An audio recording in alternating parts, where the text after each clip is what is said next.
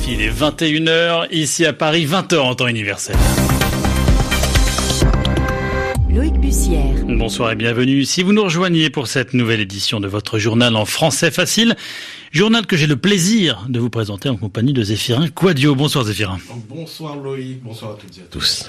À la une, ce soir, l'Elysée dans le viseur des sénateurs. La commission des lois dénonce des dysfonctionnements majeurs à la tête de l'État.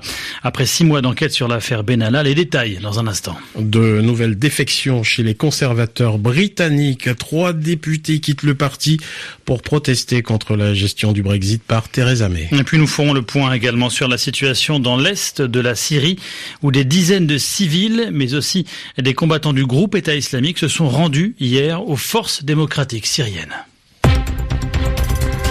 Le journal. Le journal. En français facile. En français facile.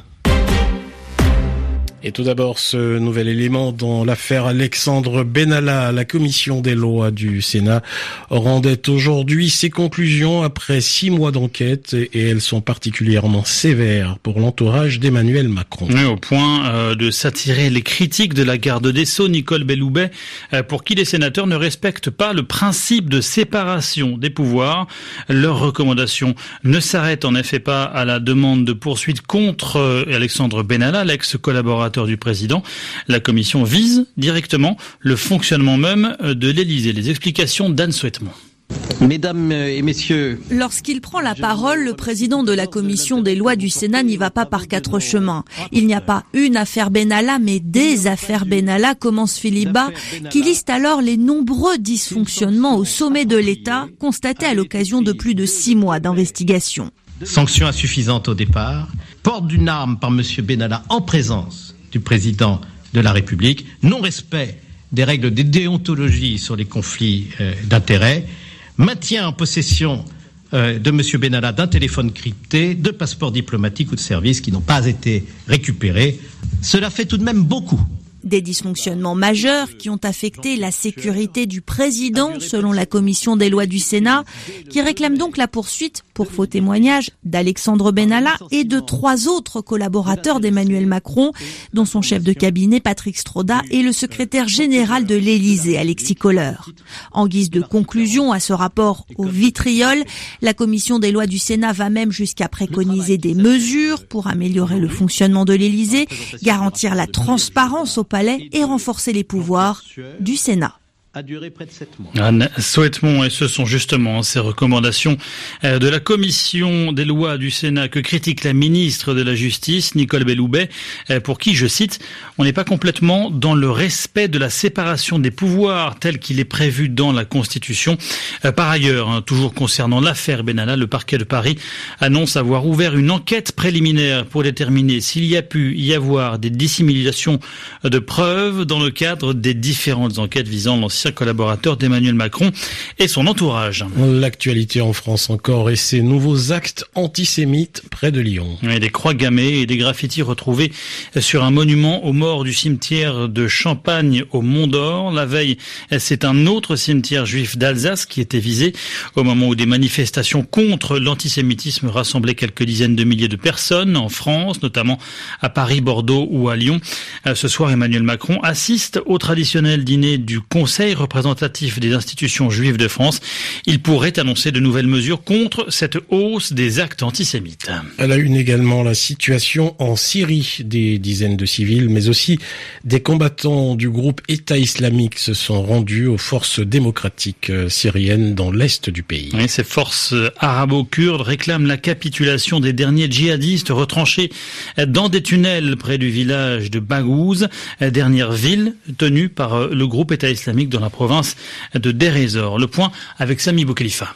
Dès le début des affrontements dans cette région, les forces démocratiques syriennes ont mis en place un corridor humanitaire. Objectif, permettre aux civils, aux djihadistes et leurs familles qui souhaitent se rendre d'emprunter ce couloir afin d'être évacués loin des zones de combat.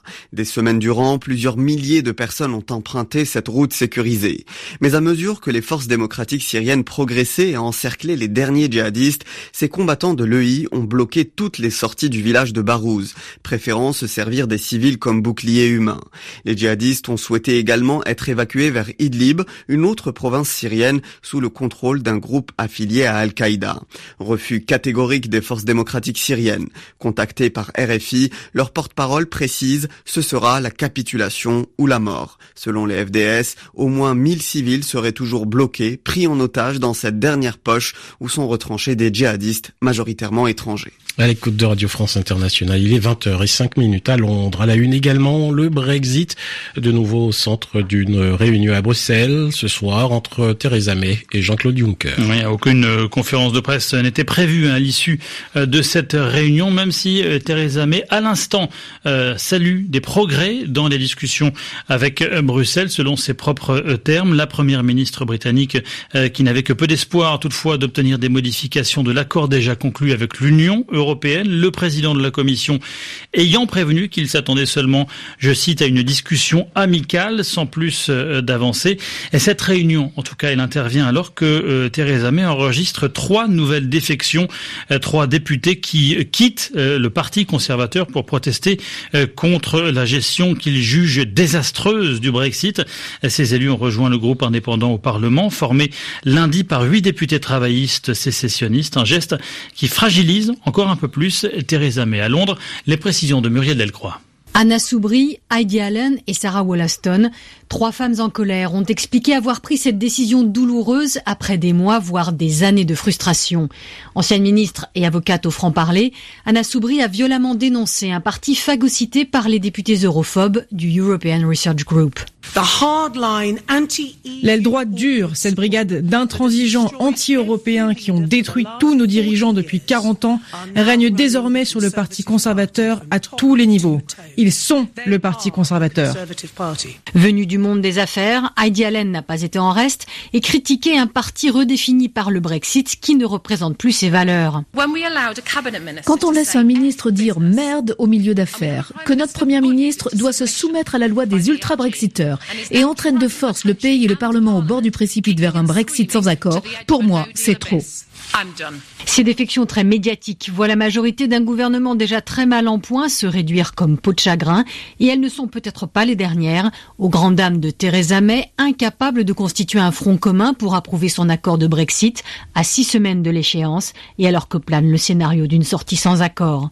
Muriel Delcroix, Londres, RFI. Et direction l'Islande pour refermer ce journal. L'Islande, l'un des trois pays au monde à pratiquer la chasse à la baleine. L'Islande qui vient à ce titre de réévaluer ses quotas de pêche du mammifère marin pour les cinq prochaines années. On parle ici de la chasse controversée au petit rorcal et au rorcal commun.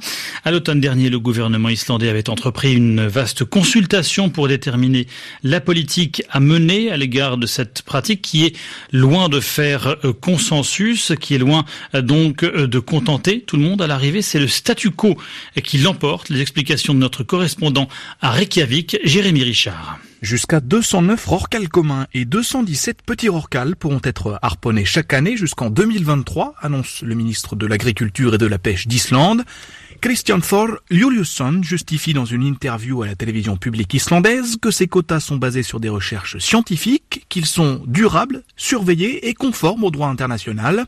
La population de rorcal commun en augmentation était estimée à 37 000 animaux en 2015 dans la partie centrale de l'Atlantique Nord.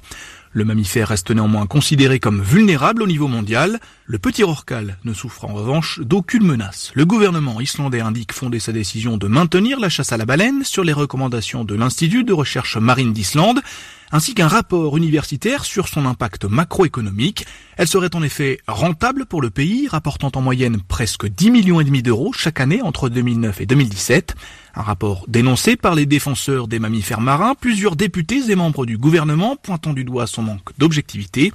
Un sondage publié l'an dernier démontre que le sujet divise l'opinion en Islande, avec autant de personnes pour et contre l'activité. Jérémy Richard, Reykjavik, RFI. La saison de la chasse à la baleine en Islande hein, qui débute euh, généralement au mois de juin. L'Islande qui reste avec euh, la Norvège et le Japon. Le seul pays à pratiquer cette chasse à la baleine. RFI, il est 21h10 dans quelques secondes. C'est la fin de ce journal en français facile. Merci de l'avoir suivi. Merci de votre fidélité à la radio du monde.